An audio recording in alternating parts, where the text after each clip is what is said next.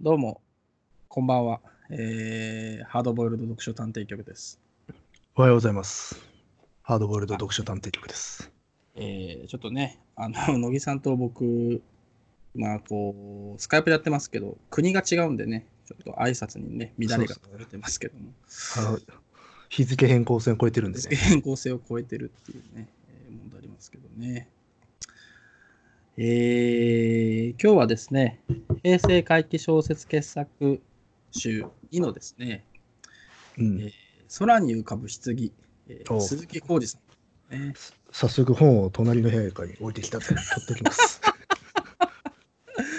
ということでですね、えーさんが本を本に一体何を話すつもりだったんだよっていうね、えー感じですけども、これがいつかな、えー、と発出を読むとですね、えー空に浮かぶ次は、あ七つの怖い扉、まあ、1998年10月、えーね、まずは、えー新潮社から出て、えーまあ、バースデーっていうね、えー角川ホラー文庫に、えー1999年ということでね、まあ、もう要は世紀末ですよ、これはね。うんあれですか、もう紹介に入っていたんですか。今ね、えっ、と、初出、定本一覧をちょっと、あの、い読んでましたよ。まあ、1999年に、その、バースデーっつってさ、うん、そうホラー文庫になってるからさ。あ、もう世紀末だなとね。初初出ですね。あ、そうそう、初出。初出。俺なんかまあ、いやいや、いつも初出って言って、前も訂正したんだけどね。あ、そうだった。うん、あのーどうしてもね、あの、CD、ロ、ラムだからさ。あの、一回書き込むとね、ラもうム修正が効かないんだよね。なるほどね。一時保存だろうね。そうそうそう。あれなんかさ、何度も書き換えられるやつもあったよね。RW とかだっけなんか、ああ、RW ね、うねん。 RW は何度も書き換えられるんだけどね。今は懐かしい。ねえ、うん当時は一応コンビニにもちょっと置いてた気がするけどね。あの、あったコピー、CD コピー全盛期っていうかさ、うん、よく間違って R 買っちゃって、あなんだよ、書き込めねえやっつって。ねえあったね。まあ、そんなね、でも1999年だとさ、うん、あとまだそうでもないか。でも CD コピーぐらいはそろそろなんかやってたのか。 99年あったっけ、まあ、コピーぐらいできたか。うん、まだあれだよね。なんか、SD とかに録音するとか、そういうやつ。iPod 前夜だよね、これはね。うん、ぜ前夜、あ全の然 MD が出たぐらいか。うん、ねまあまあまあ。で、なんだ、あ今日あれですな、鈴木浩二さんですな。うんねえ。もうなんか、本当売れたよなって感じだよね。うん取れたね。ねあれかね、下手したらもしかしたら、ホラー読者層自体を増やしたのかな。え。いや、増やしたんじゃないですかだよね、。昔そんなに周りで読んでる人いなかったもん。うん、けど今は普通にいるもんな。いるし、まあ、角川ホラー文庫っていうのまはあね、そうね、うん。メジャーなものにしたとい うか。うん。ねまあ、あのね、あれなんですよ。あの、今日なぜね、あの、浅見光彦の話を初めにしないかというとですね、 あのえ今回長いんですよね。え、長いんですね。まあ、ね我々が扱うものにしては長いっていうね。長い上に、裾野というか、このバック背景がもっとでかいからねっていう。ねあのーまあ、要はリング、螺旋、まあ、螺旋、まあ、主に、主にっていうか、まあ、螺主に螺旋旋の裏ストーリーだから、うんまあ、そのね、あのーリング、螺旋の方の知識がないと、まあ、うんまあ、もちろん単体でもね、あの面白い作品だとは思うんですけど、やっぱ、うんその裏のストーリー分かってないとね、まあほんだ本当の意味では楽しめないっていうかさ、 普通にだって何のあの断りもなく、なんつうのキャラ名が出てくるからね。あそうそうそうそうう。ん、あの全然登登場しない人の名前が出てくるからそうね。そう浅川とか高山ってね。そう 浅川高山とか、ああとビデオテープのこととかね、あうのん普通に殺字くるけど、まあね、そう最初ねこれね昔だからそのバースデーで読んだこと忘れててうんうんほんと久々だったんで読んで数ページであれこれなんかあれだなっつってうん、あの世界観だなと思ってこの人やっぱこういうの好きなんだなと思ってたら普通にあ螺旋だあとれ思がって、そうなる うん、まあね、なので、あのー本当は話したいんですけどね、浅目光彦のことをね、ちょっと今日 は、それやってるともうね、大変なことになりそうなので、まあ、ささっとね、えー本題に入っていこうかなと思うんですけども、あのーまあ、じゃあ著者紹介をね、野木さんに例によってね、ああお願いしたいと思いますけども。えー鈴木浩二1957年静岡県出身慶應義塾大学部仏文科卒90年に楽園で日本ファンタジーノベル大賞優秀賞を受賞しデビュー横溝静止ミステリー大賞の最終候補となり単行本化されたリングが文庫化と英語化映画化を経てビリオンセラーを記録続編の螺旋で吉川英治文学新人賞エッジで米国のシャーリー・ジャクソン賞長編小説部門を受賞しただそうですあ。シャーリー・ジャクション、ザクション、ザクション。言えてない言えてないシャーリー・ジャクソン賞ををうん取ってるんですね。へえ。これ、エッジもさ、多分これ、リングシリーズだよね、確か。でしたっけね、リングシリーズ確か5つぐらいあるんじゃなかったかな。鬼のようにあ るよね鬼のように、そう。そう我々がね、分かるのはループぐらいまでなんだけど、そうなんだよエッジともう一個なんかね、あれエッチだっけえ S じゃなくてエッチ S とエッジなんじゃない違両う方かかあなかっな。なんか5つ、なんかウィキ見たら5つあったんだけどね。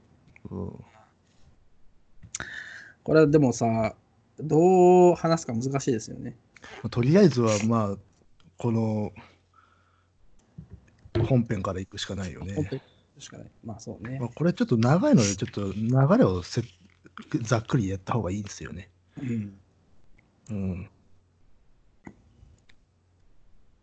あすげえな、りえ な。よくこんな、よくこんなの読めたな。そうなんだよね。あのーとにかくですね、まあ、1990年11月って最初入って入りますね。あー90年だね。うん。まあなんかこう、まあ、女性がね、こうぼんやりした、まあ、意識がはっきりする以前から、彼女の網膜はぼんやりと上空の風景を捉えていたってね、まあ、そう言ってるわけですまあ、あの、よ。うん。どこにいるかがはっきり書かれず、とにかくなんか空が見える、空だけが見える狭い空間に、そうそうそう。まあ落ち、落ち込んじゃって、落ちちゃってるっていうかね、そそこにね、横たわってる状態から始まるっていう。そうそうん。う。ねまあ、棺桶ほ本当にタイトルのごとく棺桶のような長方形の狭いコンクリートの空間の中で、え。ねまあ、だんだん読んでいくとねあまあ屋上のそういう空間だなってのは分かるんだけど、そうそうそううん、そう。ねで僕はこの時点で、うん なんだこの人このこういうの好きだなって言ってた時ですねああ、そうそ。したらあなんだあれかあの話かっていう、 うん、この後普通に井戸の底ともとか書いてあるからね。そうそうそうそうそうでコード巻いてあああれあれねっていう そうそう、うんいやあのまさかまさかと思ってたからこれに入れてくると思わなかったからさあそう、あの、うんリングシリーズのやつをね。そうそうそうそう。要は、リングシリーズの外伝だからさ、みたいなもんだからさ。うん、これをね、入れてっていいる。う話でして。で、こっから結構ずーっとね、あの、まあ、細かいその空間のディテールと、あと自分のなんだろう、意識、うん。朦朧としてくる意識の中からだんだん記録がはっきりしてくるっていうようなのを書いていくっていうんで、あの、折口、あの、折口信のなんか、死者の書みたいな始まり方ですかね。したしたした。そうそうそうそう、あれほら、あれは、ね、埋葬されちゃった人の、ああ、そうだね。 ちょっと意識もしてんのかなって気はしなくはないけど、うん、まあそうだね。うん、あ感じでしてね。うん、確かに難しいな、このあ。話は。そう、あの、所読のつもり、あの、なんつうの、単品でよ読む意識として進めていくべきなのか。 でも明らかにそうではないもんな。うん。これだからあの、えー、と3ページ目ぐらいになってくると彼女は自分の名前を胸の内でつぶやいてみる河野舞っていうのはまあこれ要はほらおなじみですよって読者に言ってるんでもうこれはここから完全にだから そまのあ、つもりで読んでねっていう、あれだよね、その、結構、ルリング、螺旋、ループと、このバースデーまでは、割とね、俺下手下手すればハードカバーで読読んでたかもしれない。だから、ああ、そうかな。そうあ、そうかもしれない、ルねー。プはね、なんかハードカバーとか持ってた記憶あるから、割とね、追いかけてたような気がするんだよね。よ幼少あーいついつかっていうと、まあ、結構前です。だからね、多分これ読んだ時わーって思った気がするね。ああ、確かに、あの、なんていうのかな、きたきたっていう感じはあったかもね。そうそうそう、その話するんだみたいなっうん。ていうのがあってね。あここれ、だからやれっ、ぱちょっと螺旋の話しないとさ、そうね。これ、要は、螺旋で起きたある事件の、それは目線が違ったんで、そういう事実があったって後で語られてたんだけど、それを、その当事者たちの目線で書いたのがここれだっていう。そうそうそうたちっていうか、一人だけだけどっていう。そうなんだよ。で、そうするとさ、リングの話しなきゃいけないから、つまり、あ、リングの話をしなきゃいけないじゃない。でかいっていう。 でかい。リンはいでもそう考えるとさ、リングってでかいな。今はさ、でかいねなんかさ、あの、なんか笑い、笑いのさ、なんかこう、ネタになってるけあまどりにねネタになっちゃったけどさ、そうの、ん。映画もいっぱい作られすぎちゃってるじゃないですか。貞子があまりにもアイコン化しすぎちゃったから。そうそう貞子 VS なんかさ。そうだよ。昔は怖かったんだよ、貞子っでて。昔、貞子、本当怖かったよね、リングの頃は。発明的だったんだよね、あの怖さはね。怖かった、怖かった。あまあ、そう、だからこれ、螺旋で河野舞という女の人が、うんあのゆまあ、行方が分からなくなって、発見されたら、屋上のなんかね、換気口みたいなところで発見されて、かつ、しかも出産した跡があるっていねうところで終わって、あのだけで流される話だった。ねうん、それの出産に至る経緯を彼女の目線から描く描いたのが空に浮かぶ棺っていう、え。うんうん、っっていう話でしたけど、まあ、で何を生んだかって言ったら、まあ、それが螺旋の話なんだよね。 そうね。それはそ大うそうそうきい螺旋でね螺。旋の一番大きいところで。大きいとこだから。それで、はリングで提示したあの、かいなんつうの、ホラーがぐんとバイオホラーになってしまったっていう。ねうん、そういう話ですけどね。でね、思い出したあ、バイオあれが果たしてどうバイオなのかっていうのもまある S まあ、SF 中華さ、 SF だよね、もうね。うん、それこそ週末 SF みたいなもんで。ねうん。で、でも確かにね、でも思い返してみたら、これ、アンストロジーに入ってるのはくしくもなのか、あえてなのかっていうところで、螺旋の中でね、実はね、ほ最初、リングの、いわゆるオーソドックスなホラーの基調を保ってた最後ら辺のとこなんだよ、ここ。螺旋においても。ああ、なるほどね。はいあの、はいここの、この前が、なんか、姿消すあたりまではね、ホラーとして読めてた。あー、そうね。その後に、あの、まあ、そのね。いろいろと発見されてからがバ、イオな、バイオな展開になるもんね。ななってっえて、ーみたいなね。このシリーズが一番ホラーらしくあった、多分本当最後の瞬間なんだよ、ここ。だからその結節、ね切れ目みたいなものを取り上げてるっていうのは非常になんか、なるほほどなっていう感じはしますよね。ど。あのーまあ言っちゃうとさ、まあリングだと、でもこれどうす大丈夫かなリングのネタバレしても大丈夫かないや、もうネタバレ ししますよ。まあ、あのね、あの、まあ、ビデオをさ、見てさ、7日後、 リンねリングのネタバレって。大丈夫かな、今日、今日はね、あの、さすがにリングネタバレ注意って書いとかないとさ、いや、もうもはやあれだ人ろう、をなね、ん買かってしまラうフかカ、ラフカディオ・ハーンのネタバレしますみたいなもんだろ、それ。ら。いや、まあ、ラッパリオは、あれだけど、そうね、あのーまあ、とにかく、その、ビデオを見てさ、まあ、7日後にね、まあ、死んでしまう。で、っていうのが、まあ、 リングの話じゃないですか。うん。ざっと言えばね。で、それの呪いをかけてるのが、まあ、貞子っていう、なんか、まあ、女性だっていう。まあ、明治明治時代かなんかの超能力者ね。ねねで、それがなんかさ、その、螺旋になるとさ、うん。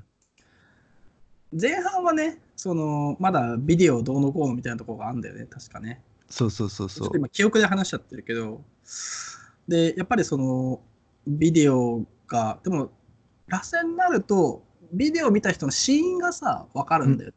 なんかそう、あの、ビデオ、リングだと、まあ、超常的なわけだよ。そうそうそう呪いなわけだよ。そうそうそう。ビデオを見たらし死ぬっていうのはね。そう。それが理屈を与えちゃうんだよ、螺旋で。ね、そうそう科学的な、 医学的なね。そうまあ、ウイルスを発生させるんだよ、あれ。っそうそう、ビデオを見るとウイルス発症して、それでなんかね、死んでしまうっていうさ、てえいうー、マジかみたいなさ、それで、読んであの、遺伝子レベルまで介入することのできる貞子が、あの、その力を生かして、河野舞という女の人を母体としてっていうねあ、みる再生するという話ですよね。 まあ、それがそうだね、あの、螺旋の方ね。だから、螺旋は、あのー DNA の螺旋だ、 みたいなことなんだよね。つまりさ。ああ、そうそう。ええ。あ、ごめん。こうの前じゃ、タカの前だ。うん。あ、やっぱこう、高の前なんだ。タカの前だ。うん。じゃあそれ普通に読んだらタカのだな、これ。うん。まあね、あのー我々、高野聖の方がさ、どう してもね。あのーいやいや、こうや前じゃないです。あ、そうか、違うか。まあ今ね、野木さんがさらっと螺旋のネタバレもしてね、あの今、大品種をさ、まあなねんか持とうとしてる人まあ、つまりそれって空に浮かぶ棺のネタバレではあるからね。ねえ、まあそこここでう弓落とされるのが、まあ、貞子なわけだよね。そうそうそうそう。うん。で、螺旋の方だと、一応さ、その、まあ、さっき視点が違うって言ったのは、あの主人公の、あれは解剖学の人なのかなうん。だっけね、あの、まあ、主人公の目線であるから、まあ、高野さんがいなくなって、で、なんかね、あの、その後綺麗な高野さんの妹だっつってね、なんか綺麗な女性が訪ねてくるみたい姉じゃねえかな。姉か。な。うん、姉だっつって出てくる。その、高野さんの姉を名乗る女性が現れたところまでが、すげえ螺旋では一番ホラーとして怖いとこそうろ。そうそう。そこまでがホラーなんだよね。で、その後から、お、お、親ってなってくるっていう。そうそうそうそう。あああれはさ、ささばこみたいな。そう。そうなんですよ。で、その姉と名乗る女性が、まあ、貞子がこの世に再生した姿で、うんその再生する瞬間こそがまさにこのね、それは不質疑だ。今回のね作品ですけどね。ああ、ということでね、えー楽しんでいただけたでしょうかつってさ。さようなら。ま あちょっとこれ今までとは異例のね、あのいきなり最初からもうあらすじを全部言ってしまうという、そうなんですね。あでだからまあちょっと特殊な作品だよね。あうん。うん、これはね、ここれ多分でも単品として読んでる人もいるよね、絶対ね。れ短編って読むとさ、結構情報量、あれだよね。いや 多いっていうか、まあ、本編以上の情報量がちゃんと見え隠れして るから、これ、うんあの、セグメント2のとこだとさ、高山隆二の死にとかさ、うん、あのー浅川が行ったとかさ、急にそ のまあ、前提がね、 できちゃってるから前。提が出てくるね。ううんん、まあでも、ちゃんとあれか、所属の人にも、なんとなくあれあれの話だよって分かるように、ビデオテープの手に入れてしまうくだりも書いてるしな。そうだね。うん、ねいやーでもあれだね、最初にそのうん。コンクリートのあの、まあ、屋上のうん。換気口みたいなところの描写が、まあ、棺桶っぽいっていうのは、まあ、タイトルから来てるんだけどさ、あと、井戸っぽいうん。そうだね。まあ、で生まれそのる後時はね、まあ、そうなるんだで、これ、まあ、確か螺旋の時でも、まあ、井戸に通じる、井戸のイメージに通じるような描写、確かあった気がするんだけど、うんこの後、ダメ押しでさ、ビデオカセットが入入る ところみたいなうんところにも見立ててるじゃない。えどこどこだろうなん何ページどう、どこだろうな、えーっと。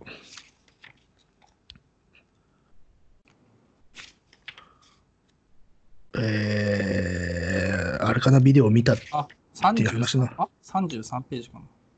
あれ、もっとそ後ういえで。ば、現在横たわっているビルの屋上の亀裂は、ビデオテープの直方体の形状と似ている。いや、ビデオテープが収まるべきケースといった方がもっとしっくりくるだろう。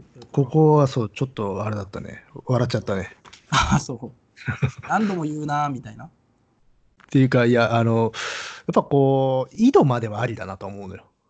まあ、貞子がね、新しく生まれる場所として。生まれる場所だから、あの要は、なんつうの、体内から、体内のイメージもあるし、そこから出てくる参道のイメージもあって、まあいいなと思ったけど、ビデオテープまで行かれると、い行き過ぎかなっていう気は しますけどねそ。れはあのー鈴木浩二さん本人になった時にね、ちょっと いやいやいやいや。言いましょうよ。まあままああねまあ。えーまあでもこれ、あのー基本的にさ、その、高野さんさ、もうぐったり、まあもう出産間近ですから、まあぐったりしてるからさ、動か動きがないよね、 この話うね。ん、そうね。割だかとらね、まあの、意識の流れを書くしかないっていうか。楽しくないけうどね。ん、あーまあ、とにかくですね、高野さん、後悔してますよ。あのビデオ見たことをね、35まあページでね。してます。ね。ああ、なぜほっとかなければおかなかったんだろうかってね。うん。うん、それはあねと、あの、なんだ、論文の清書をずっと彼女はしてたんでね、そのはい、螺旋のキキーマンになるた高野隆二の、あ高山隆二のうん論文の清書をする人で、最後、あの、駆け落ちて、原稿が何枚かないから、はいはいはい、結局ビデオ見る羽目になっちゃったわけでしょ。ねだから、いや、出版社に相談しなさいよっていう話で。え、うん、まあだしね、その、見ちゃダメだよね。見ちゃ見ちゃダメだし。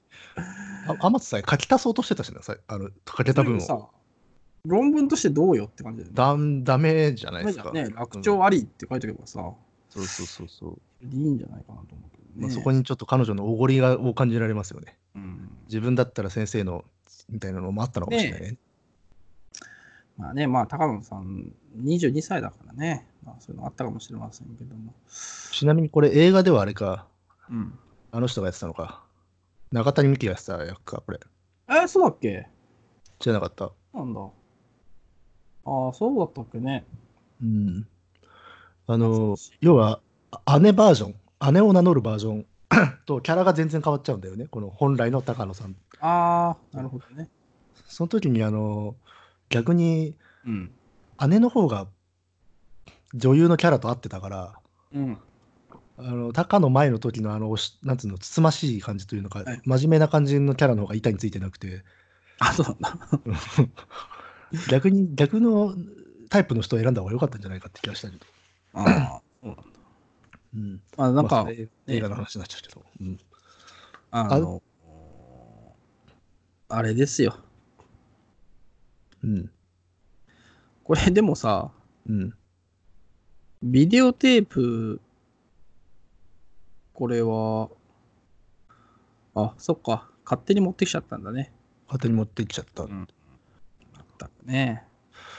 たし確かにでもこの高の前の本来のパーソナリティってあんま印象ないよねまあね、あんまり、あのだから貞子再生バージョンのキャラのイメージがすごい強いので高の前ってどういう人なんだろうなっていうのがあんまりわからないままいだったような気がするんだよそれをうん補足する短編だったのかなっていう気はするんだけどでもこの短編読んでもあんまり彼女の人となりってそんなよくは分かんねえなって思ったね、うん、まあね、まあまあバックボーンは出てないからね。うん一緒本当にただ母体にされちゃった人って感じだからね、ただね、あの、36ページにね、あの、うん舞はふと、井戸の底で朽ちていく可憐な少女を思い浮かべていたって書いてあるからね。 ああの、まだ井戸言うな、みたいなね。あまあいいとはね一応この人あれなんだよねあの男嫌いなんだよねあ、そういうのあったっけね。あの高山のことは好きなはいはいんはてか高山と付き合ってるんだけどそれ以外の男は嫌なんだよあだからあのまあ処女だったんだよねずっとね、あ、あそういうのもあったね。そういえばまあ、処女解体しちゃう話だからはいさはいこれ、うんでもこれもすごいよね。そのさ、あのー確か網膜からね、その、入り込むんだよね、ウイルスがね。なんかあの情報がまずそうそうそういくのかな転写されてそうそれで転写されて体体内で生成されるみたいな感じだったっけ、うちょっとあまりか科学的な理屈でよくそわうかんないそうそう。であのであの心臓にね異常をもたらすんだよねそう普通の人だとそうなるけど、うんあちょうどそのなんかこうさ、あのー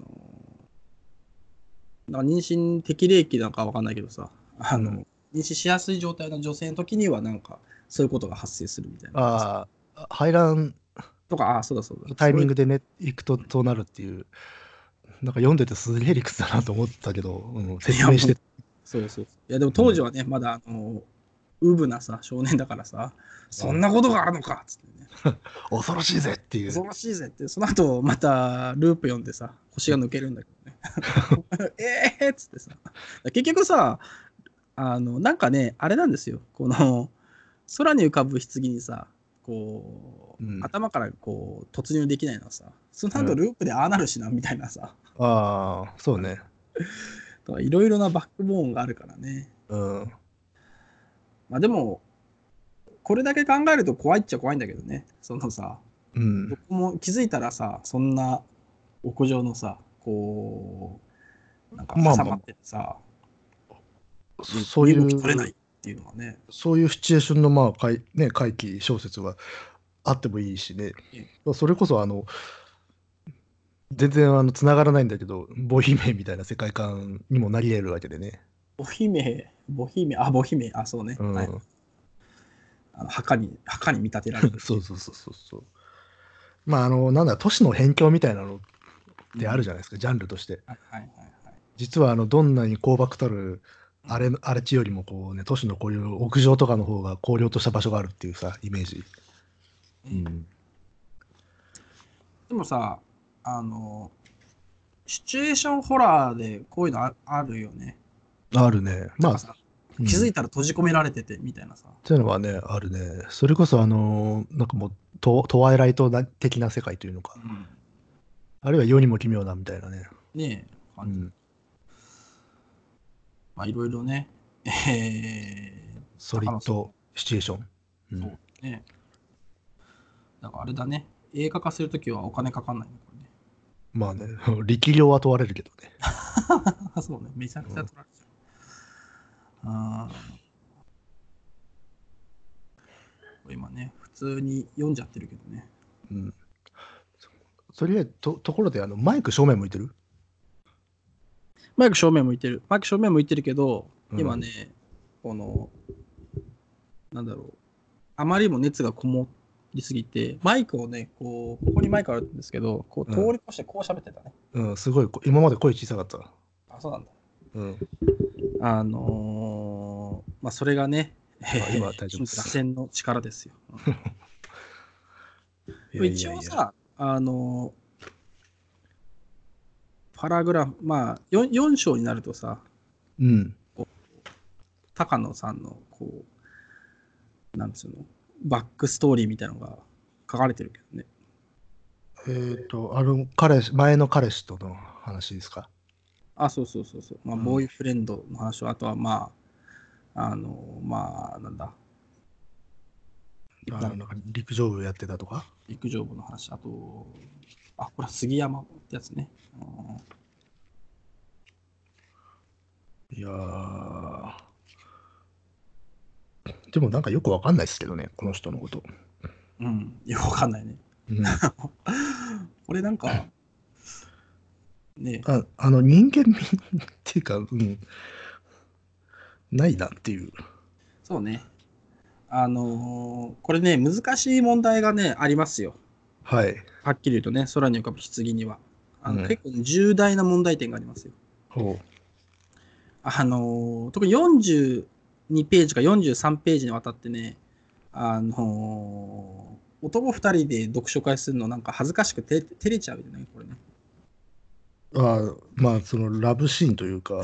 シーンがあるからさ。まあ、ん初めてそういう体験をするうんことになったんだけど、まあ、結果中、中断して終わってしまったって、まあ、それ以来彼女は、まあ、処女だったにもかかわらず、うんあのこう宿してしまうという話なんだけれど、ここはね、あの、うん、恥ずかしいというかね、別の意味でちょっと恥ずかしいんですよね、このくだり。おどういうことですかいや、なんか、うーん、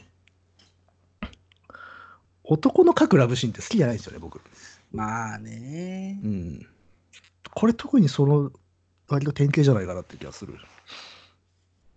らしいよね。うん、すごくあのおい儀が式ねん。 あ、そう、儀式とかね。儀式的だし、うん、難しいですよ。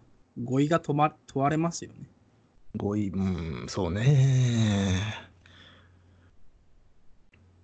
あのリアルなラベッドシーンって本当読みあないですよね小説って、まあね。うん、何なんだろうねあれ向かないのかな小説で書くにはあのー、だからそこをね、山田洋次的なさ、 お来た、あのー、うん、釣りバカ日誌でおなじみのさ、山田洋次のセックス描写ってあるじゃないですか。おうえあるかそんな山田洋次独特のあのー、合体っつってさ、あと、うんチャラーンって音楽流しとけばさ、あの、うんいいなっていうさ、あの独特のね、あの性描写のシーンがあります。まああれ、なんと下品さと上品さを合わせ持つすごく巧みなやり方ではあるんだけど巧ね、みなやり方です、うんやり方下あ品なんだけど、でも実は全然見せてないよっていう。見せてない、ねそういうね、あのーものを感じますけどね。ああ、まあ、とにかくですね。うんうんまあでも、あれかもしれないな。でもこ、ここの気恥ずかしさは、でも、その、高野舞っていううんパーソナリティがよくわかんねえなっていうとところの一端かもしれねえな。うんうん、で、この相手の男なんだっけうん、 杉山か。これもよくわかんないしね。杉山もう急に急に出てきたからね。杉で山まあ、それもあるんだけあど、れまあ、だから、人形みたいなんだよ、どっちもね。うんうん、でもしかしたらそういう意識もああったのかね。だからこれは独立した短編を書いて、高野舞を少し補足しようみたいなのもあるのかしらね。うん。まあ、ほら、高山隆二って、あれ強、強烈なキャラだったじゃない。うんそれになんか寄り添っている、なんか気迫な人だったからさ。うん。まあねどうしたえあ今 あの最後の最後の方よちょっと読み返してだったんだけどうん。まあねまあでもあの、うん。そんな感じでふわーっとした感じでいくのかなと思って読み進めていくと、でも途中から出産するわけですよね。そう出産するねでこれがだからささっき言っていたあの螺旋があるところからホラーからバイオとか SF になってったっていうその切れ目だみたいなこと言ったじゃん、この短編の中でもそれがあるよね、ああなるほどねだから出産まではやっぱしある程度の怪奇小説とかホラーとして読めるんだけど、まあ、出産しするときにさ普通ホラーだったらそこから先がぼかすよねってところを書くっていうのがこの短編の意味じゃんはいはいはいはいでも要は出産した赤ん坊を描くっていうこれだから螺旋でもまあホラーの基調としては書けねえだろっていうものだったから飛ばされてたんだけど、この短編ではそれをもう堂々と書くっていうのは多分あらかたのシリーズが進んでったから書けてるわけだよねこれ。うんそうだねうん、でた例えばこれ螺旋で入れ込みますってなったらこの話をあの段階ではこの赤ん坊書けなかったはずなんでやっぱし。まあ書けないしね視点がねうん、視点的にもちょっと無理だしあねれだよねっていう。うんだからもうこれ読む人がもうこの赤ん坊のことを知っているしこいつがおね長じて何になるかをみんな知ってるからこの赤ん坊の姿をそのまま描写しちゃうんだよねできちゃうんだよね、うんうん、だから本当にこれまさにホラーからバイオになっていく切れ目がそのまま短編の中でパッケージングされてるんで意図してるのかしてないのかっていうのはよくわかんないけど結構象徴的に読める短編だなと思いましたけどねそうだね濃縮されてる感じはしますね、うんでそれがいいか悪いかっていうところは好みでしかないんだけどねうん、そうだねこれね歯切れが悪いですよ、私 はで赤ん坊やっぱし出てくるとちょっと面白いなと思っちゃったもんね。あのあそうね悪い意味でね赤文字ってその登ってくとかねそうそうそうそうそう赤ん坊がだからしもう赤ん坊としてありえない動きをするわけじゃん。いいですね、これね。そうあのタへそのタオルで髪切ろうとしたり。髪切ろうとするとかさあとタオルで体ゴシゴシ拭いてるとそかさうそうそうそう。よういいなーみたいなね。うん、だからそこのなんか奇妙さみたいなものをもう書くつもり満々なんだろうけれどっていうだからこれが、まあ、リングまでだったらホラーだであればそこは書けなかったんだけどっていうところなんだよね。うん胎盤を食べてますよね。61ページ、ね生まれたばかりの貞子がね。でもこれ怖いとかじゃないでしょだってもう。うんまあね、なんか不条理、まあこれだけで読むと不条理ななんかね。っていう、あまあ世界こまあ、こういういい異形的な、S、あのホラーも、まあ、当然ジャンルとしてあるけれど少なくともね、あのリング的なものからスタートしたするとこういうホラーではなかったんだよね。そうね、確かに。この赤ん坊はロープ使ってね、上に登っていくっていうのはすごいよね。 ねあのもう絵がちょっと想像つかないんだよね。まあね。だから昔さあの赤ん坊の CG が踊りまくる CM あったじゃん。ああ。ああなっねちゃうのよ頭の中で想像すると。うん、だからアリーマイラブな世界ね。ああ、はいはいはいはい。あの妄想パートみたいなやつ。そうそうそうそう、うん懐かしい。アリーマイラブとあったな。そうね。まあでもなんでしょうか。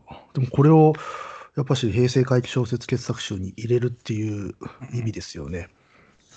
まあね、でも、この時代の鈴木浩二さんはね、まあ、やっぱし語らざるを得ない。じゃあ何入れるか。リニング入れるわけにいかねえっていっう。ていうね、 リング入らねえなっつってね、枚数計算したけど、リングは入んねえなっつってね。うん、で、でもそれこそ、でもさっき言ったようなことがヒントになるかもね。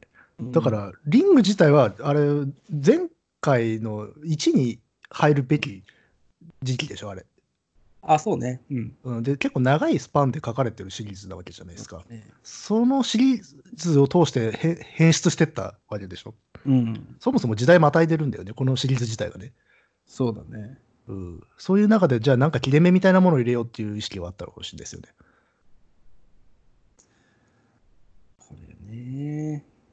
でも一応なんかこう、最後の出産後はね、僕好きですよ、割と。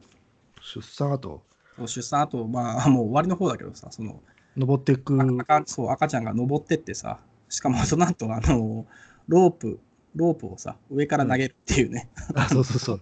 で、ひでえなちちらちらっと見て、もうさっさと行ってしまうっていう、そうそう。こうね、クールだね。ルールなね。あのん。だ わざわざ用意しておいたさ、タオルとね、ロープを使ってね。あのうんこれこれさ、そうする意味ってどれぐらいあったんだろうなって今思ったよ、ね。そうするってのはどうするあの、そのさ、高野さんをさ、うん。その屋上のそういうとこにさ、ああ、まあ、あれなんじゃないですか。まあ、かかもう見つかる可能性が極めて低い場所っまあそうだけどさ、ていうこ とと、やっぱしあと、これは貞子自身の原あの原風景原風景ね。だからってこともあるんでしょうね。だから自分が死んだ場所を再生の場所に見立てるっていうのは死と再生のなんか、そうねでもこそうれ、あれね、まあそっか。うん、あもう井戸にしちゃってもいいのになって思ったけどね、今ね。でもそうしないのがいいのか。まあ井でも戸にしちゃったら都会うん都会の移動ってことだからね、これ。ね。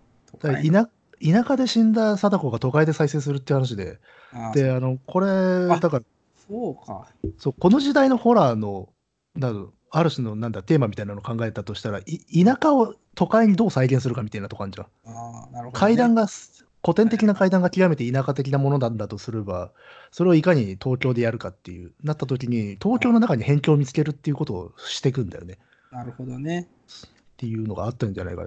例えば、あの前回の平成回帰の一員の時にもそういう話になったじゃん。田舎と東京の話が割と交互に入ってるなって話になったじゃん。うんで、あまだあの時期だったんだと思うんだよ。うん。なるほぶど、ね。物理的な行き来があった。でもそれが時代経つごとに、東京の中にそういう場所を見つけていくっはいはいはい。ていう中で、こういうた短編が入ってくるんじゃないですかね。なるほどね。あの、わかりましたよ。あのええこれがこの話がどういう話だったか。ついにね、ディディティクティブが始まりましたよ。始まりましたか。第3回になってね。今ね、あの乃木さんが言ってくれたことでね、うん、あのーわかりましたよ。おつまりですね、空に浮かぶ棺はね、あの、う大学デビューだったんじゃないかな。おなんすか。まだ思わぬところから。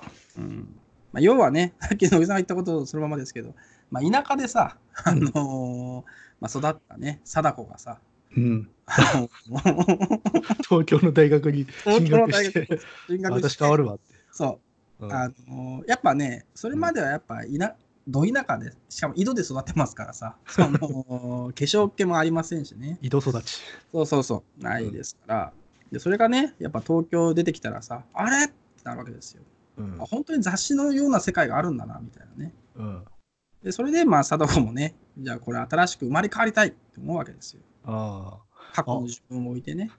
でも実際さ、高野舞がってすごい地味な女の子だったんだよ、真面目な。うんそれ、が、あの、貞子に乗っ取られてとか、貞子が再生したらキャラが変わっちゃうんだよね。すごい派手っていうか、シュッとした美人系のキャラになっちゃうんだよね。はいはいはい。で、周りが戸惑うみたいな、うん読者も戸惑うみたいな話だったから、あれあそこでデビューしてるんですね、彼女そ。うね。そうんう。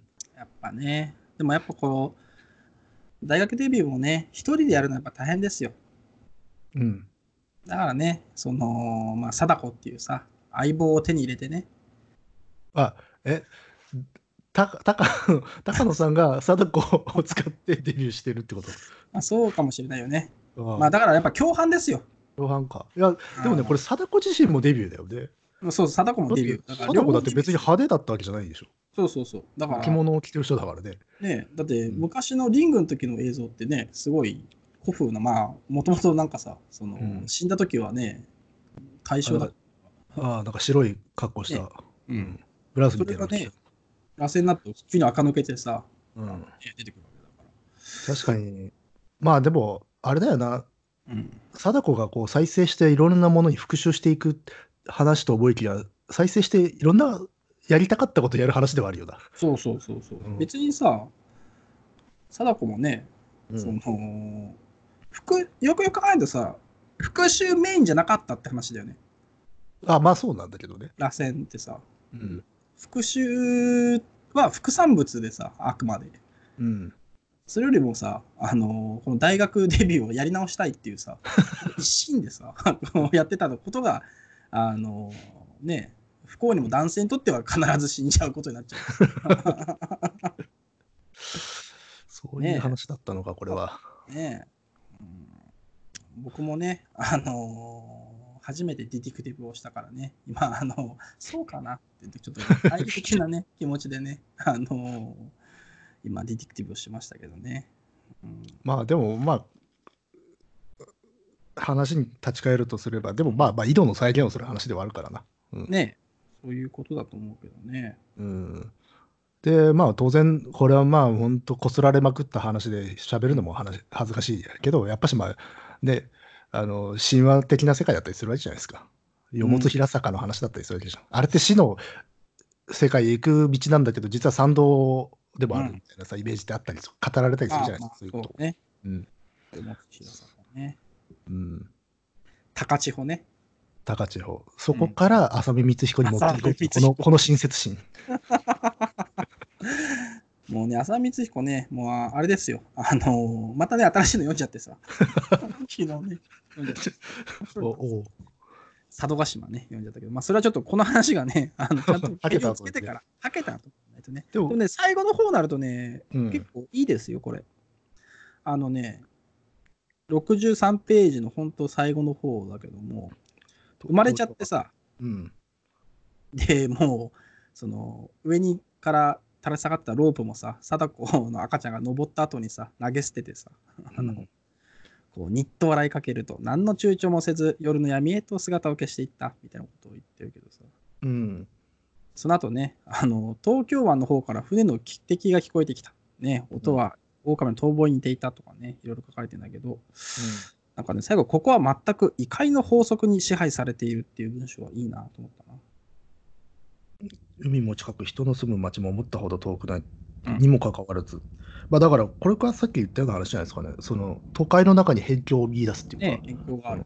ね、必ずこういういう場所があるんだっていうう、うん、あるね。我々が住んでるこの街とかそれがやっぱし都会でホラーをやる上ではいい場所なんだろうだろうなとは、うんまあであとそういうこ場所があるということはイコール孤独者が必ずいるっていう世界観にもなって、でそれがさ母姫にもつながったりするんだよなそうね、 あの、母姫にね、あの、野木さんはだいぶね、あの、 でもまあ、そうね、母い姫はや、あの、そう、いや、都会の孤独って何かって言ったら、都会の中の辺境を生み出すことだからっていう。うん、そうね。で、それが、まあ、ああいう形になるか、こういう形になるかっていうところなんじゃないあの、ボヒメにな る か、そうお姫になるか、空に浮かぶ棺になるか棺。になるかっていう。うん、我々はね、あのその2つを選ぶことしかできないっていう、できないというね。あのー厳しい、ね、都会者の孤独をね、あうん感じてますけどもね。でも、まあ、一つ面白いなと思ったのは、これ、なんか二重化してて、出産が。ほう、二重化してる。だから、高野舞うんの子宮通って生まれてきてんだけど、その後、このね、穴の参道を通って、あーもう一度生まれてるんだよね。うん。なるほどね。この二重のなんだ出産っていうのはわざとやってるのか何なのか。そうなんだろうね。まあだから、で、話のテーマ的にた高野舞ってのは、要は子宮にされてしまってるんだよね。うん、螺旋においてもそうなわけじゃん。まあそうね。母体にされてしまったというか、ううんん、非常にこれ女性からしたら割と気分のいい物言いではないんだけれども、でも螺旋ってそういう話だったからね。そうだね。まあそうだね。いやー、まあ確かにさ、まあまあ今さ、我々こう読んでるけどさ、うん。こうまあ男性だか男性的にね、まあ女性が読むとさ、イラッとするかもね、これね。かもしれないね。ねうんこれやだ、やだろうね。あのねだっ、て俺たちだってさ、あの、これ空に浮かぶ棺がさ、あのまあ、杉山の話で さ、うん。うん。杉山がもう実はテレビデオ見てたっつってさ、どんどんあのー今このなんつうの屋上で目が覚めたらさやたら睾丸がパンパンに腫れてて痛いみたいなさまあまあ、不快な話だろうな、それでは。しょで睾丸が腫れて痛いっつってさ うん俺童貞なのになんでこんな睾丸が腫れてるんだっていう さちょっとちょっとそれは、それは普通に病病院行けって話になっちゃうけどさ。でもでも動け動けないからそのこのねまあまあまあ、同じ状況だってねまあ、もともとそもそも人類を道具にしちゃうって話だからな。いや、だから、まあでもさっき言ったあのラブシーンがあんま好きじゃないなっていうの、まあそれは、ね、そこにつながるんだけどね、うん。難しいなんかです血の通ってないところがあるっていうかさ。うんねここはねありますねそうね。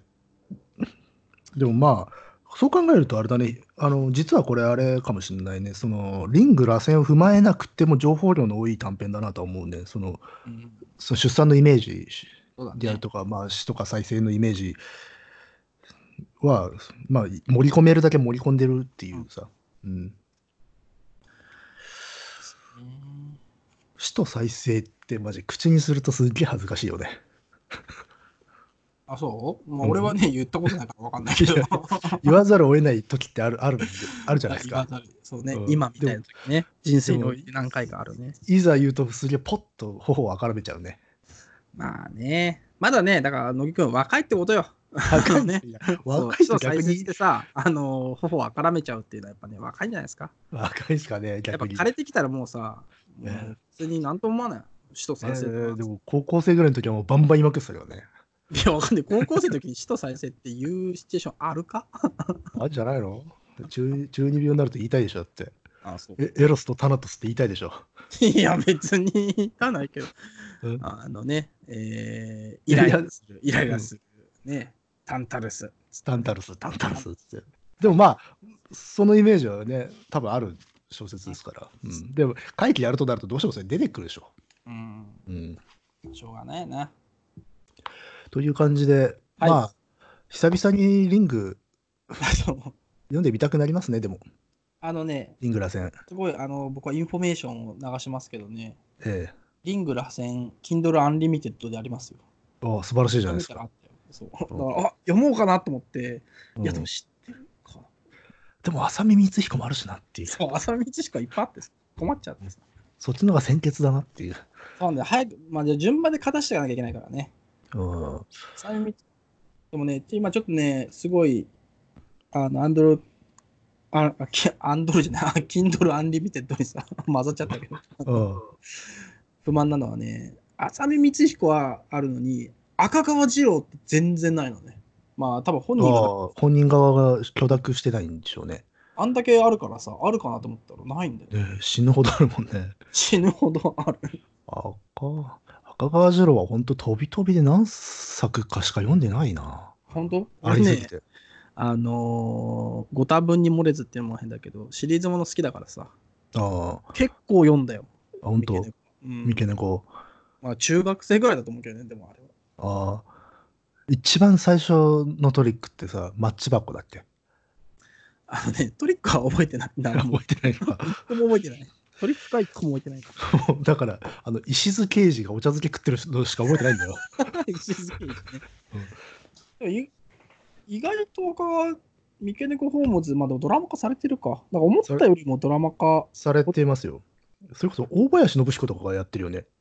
あれ、大林がやってたんだっけなんかすんげえ幻想的な三毛猫ホームズあって。えあれ確かー大、林じゃなかったかな。あそうなんだそうやったら面白そうだけどね。あの、もう全然トリックとかもうどうでもいい世界観になってましたよ、確か。 まあ、原作の小説もまあどうでもいいっちゃうまあまあ、 ね、まあそうではあるんだけどうでも、どいいっちゃどうでもいいまあね、そんなことを思ってましたけどね。ううんん、どうですか後鳥羽上皇の方は。え ちょまだ続いてたんです かまあその平成会議小傑作集にはね乃木さんは後鳥羽上皇僕はあの浅見光彦が通天法になるっていうさちょっと待ってあもう俺今ね、うんあの映画だったかなと思ってえ何がえー、っといや三毛猫ああさっき言ったやつ大林やってたかなと思って違ったかなと思って。あ、今、あの、インフォメーション間違ってインフォメーシションちょっとね、調べてあららるんですよ。うん、で、そしたらもうバーッと出てきて、わっけわからなくなって。ョン。でも、大林で眉間のこと調べれば出てくるんじゃない大林大林じゃなかったかな確かにそうだよな。小林信彦、三毛猫。で、大林信彦。あ、でも三毛猫本の推理、大林信彦って出てきたよ。やってるか、じゃディレクターズカットって出てきてる。アマゾンで。あ。あ、本当、うんあじゃあやってんだのか、からまあ、映画かわかんないけど、あるんじゃないうん。あれかもしれない。それちょっと、あちょっとあれ、言葉で繋いでおいてよ。ーあのー、あやってます浅ね井光彦シリーズね、あのー昨日読んだやつは、あの、佐渡島でしたよ。佐渡島、うん。佐渡島といえば何だい、野木さん。まあ、金山とか、うん。あとは本本間市とか。うんあのーあれね、水これ、ああ、サイの河原か。サイの河原、ああ、ありますね。はいはいはいありますよ。。あのーうーん、なんかね、願いっていう地名があるらしいのね、おう佐渡に願いって、本当に願い。願い。そおう金。それそうでそれがね、そのサイの河原の地区のなんか、名前なああ、あざなかなんかなのかな。う。うんん、まあでも実際あるんじゃないかな、多分うん。願いっていうああ、あざ、名前がうねん地名がね。地名が。で、そこでね、あのーなんだっけな、とにかくね、その、被害者のところにね、はがきで願いってだけ書かれたね、はがきが僕はいい、いいホラーやんか。でしょ、うんでしかもね、そこのところのね、題名がね、確かね、死亡願いだったかなっていう、おう第2章、死亡願いっていうやつさかけてんのか。で、願いっていうさ、ハーゲが来るから、これはうん。第一級ホラーだなと思うんだちけょっど、とリングにも通じる世界観だよ。うんこれはすごいなと思ってさ、あそしたらまあ、地名がね、その佐渡の地名だっていうのが分かってさ、おうでもまあ、水子のそのね、西の河原でさ、っていうこう、筋道だから、こりゃ大好物だわいってさ、うん。読んでたんだけど、あのー犯人のね、その、まあ最後に言っちゃうと、犯人の動機がね、うん。後鳥羽上皇の時と一緒だなっていうことが分かって、うん。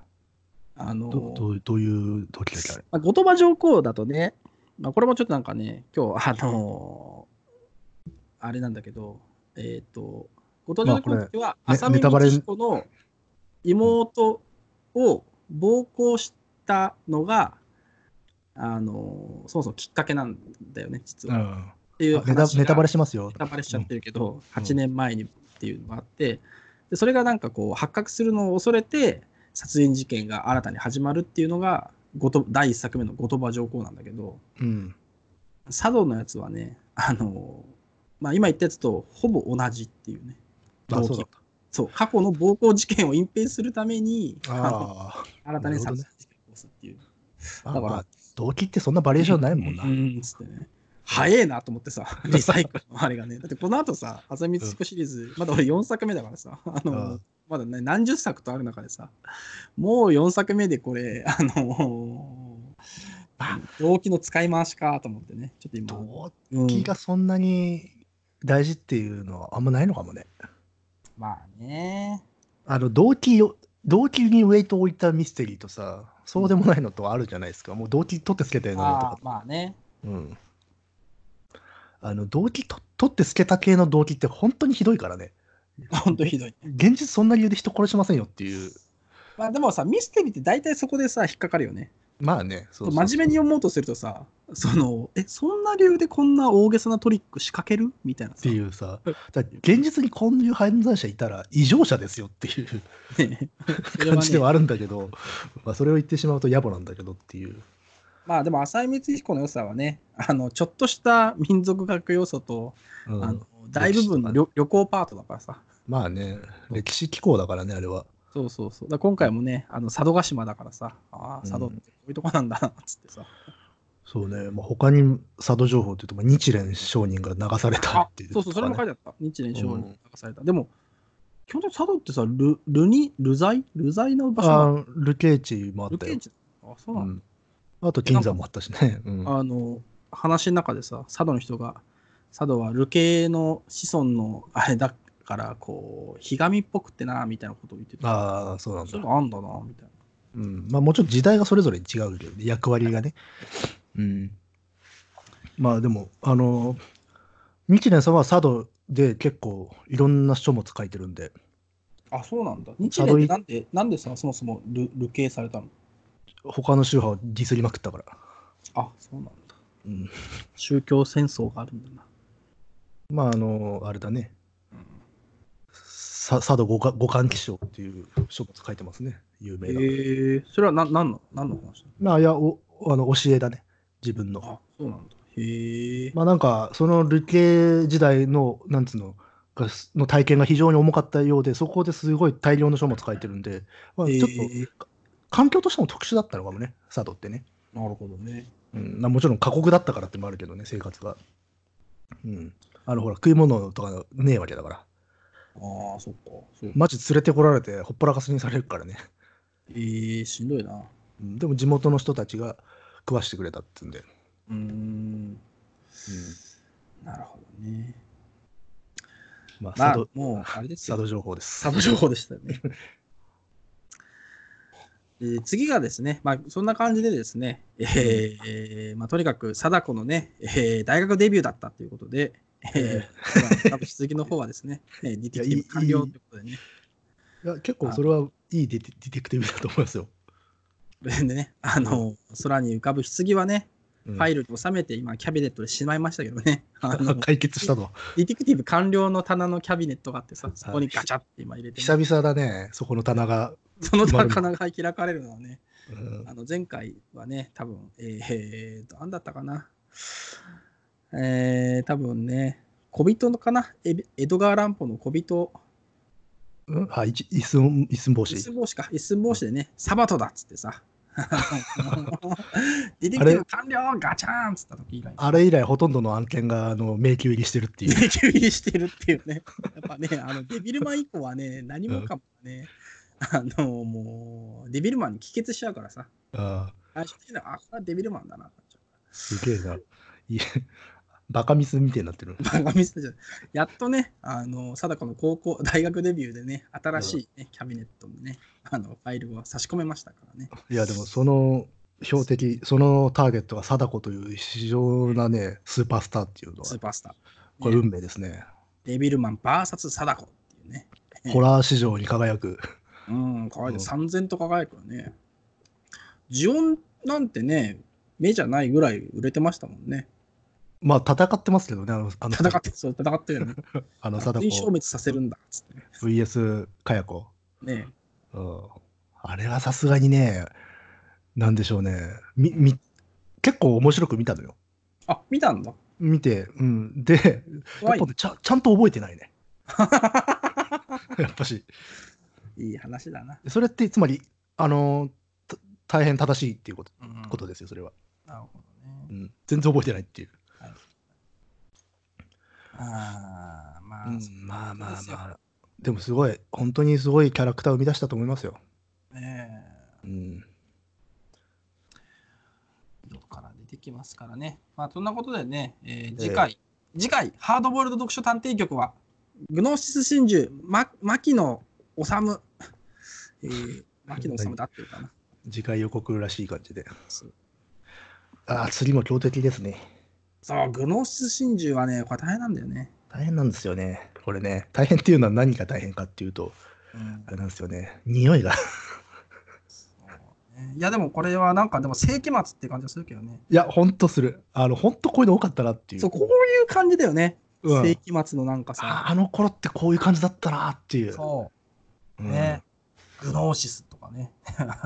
まあ、とか、まあ、あと、まあ、少年、そうねやべえ、少年がやべえやべえ量少年がやべえゾーン行っちゃうっていう。そうだ、山本直樹だってこういうの書いてたんだからね。うん、なんかね、時世代界最後の日々っていう。ううんん。まあ、そういうね、あのー時代背景を照らし合わせながらね、社会に切り込んでいく我らが、えーハードボイルド読書探偵局ですから。ええいや、だからやっぱし、本当にもうこれは明確に99年前後の空気感を抽う出しようとしそうてだね編まれてますよね、本当。回れてる。うん。っね、4作目あたりにね、こういうの持ってくるっていうのはねて、いうのはもうこれ確信犯ですよね。確信犯だなこれえちなみに、ただえどこまどこまで読んだのそういええば。あ、それこそグノーシス。あ、グラスマンうん。たグノーシスはちょっと、うんいろいろな意味で大変だった。大変だったね。これねまあ、でもね、血が出るやつ怖い、嫌なんだよね。あ、そうね。かなり、これ今までで一番むごいかもね。むごい。うむん。ごい、むごいからもう。でももうまあ、様式美だな、もはやな。まあそうなんですよ。その様式がどうどうだっていうところですよね。まあそうっすね。 うん。まあということでですね、えー、次回、ハードボールド読書探偵局を、えー勢い込んだんだから、最後まで言ってくださ 次回、ちハードボイルド読書探偵局。グノーシス、ちょっと待って、分かった分かった。次回、ちょ違うハードボイルド読書探偵局は俺言うよ。い。うん、で、その後のグノーシス真珠、牧野治は、乃木さん言ってよ。ええおう次回、ハードボイルド読書探偵局。グノーシス真珠、牧野治。えーせーの、お楽しみに。ひどい。千葉茂みたいにやってくれよ。 人生って何なんだろうな。あ、グノーシスまあいいや。さよなら。さよなら。